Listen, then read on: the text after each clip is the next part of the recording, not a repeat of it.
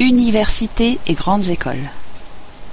L'enseignement supérieur en France peut être divisé en trois branches principales. Les instituts universitaires de technologie, IUT.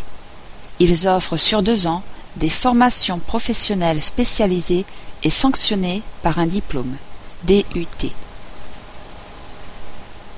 Les universités.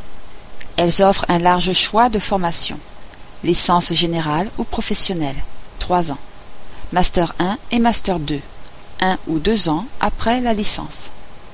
Doctorat, 3 ans après le Master 2. Les grandes écoles, telles que l'École nationale d'administration, ENA, qui forme les cadres de l'État. L'école polytechnique, qui forme des ingénieurs et des scientifiques l'école des hautes études commerciales, HEC, qui forme les élites du monde de la finance et du commerce. Les écoles normales supérieures, ENS, qui forment les futurs enseignants.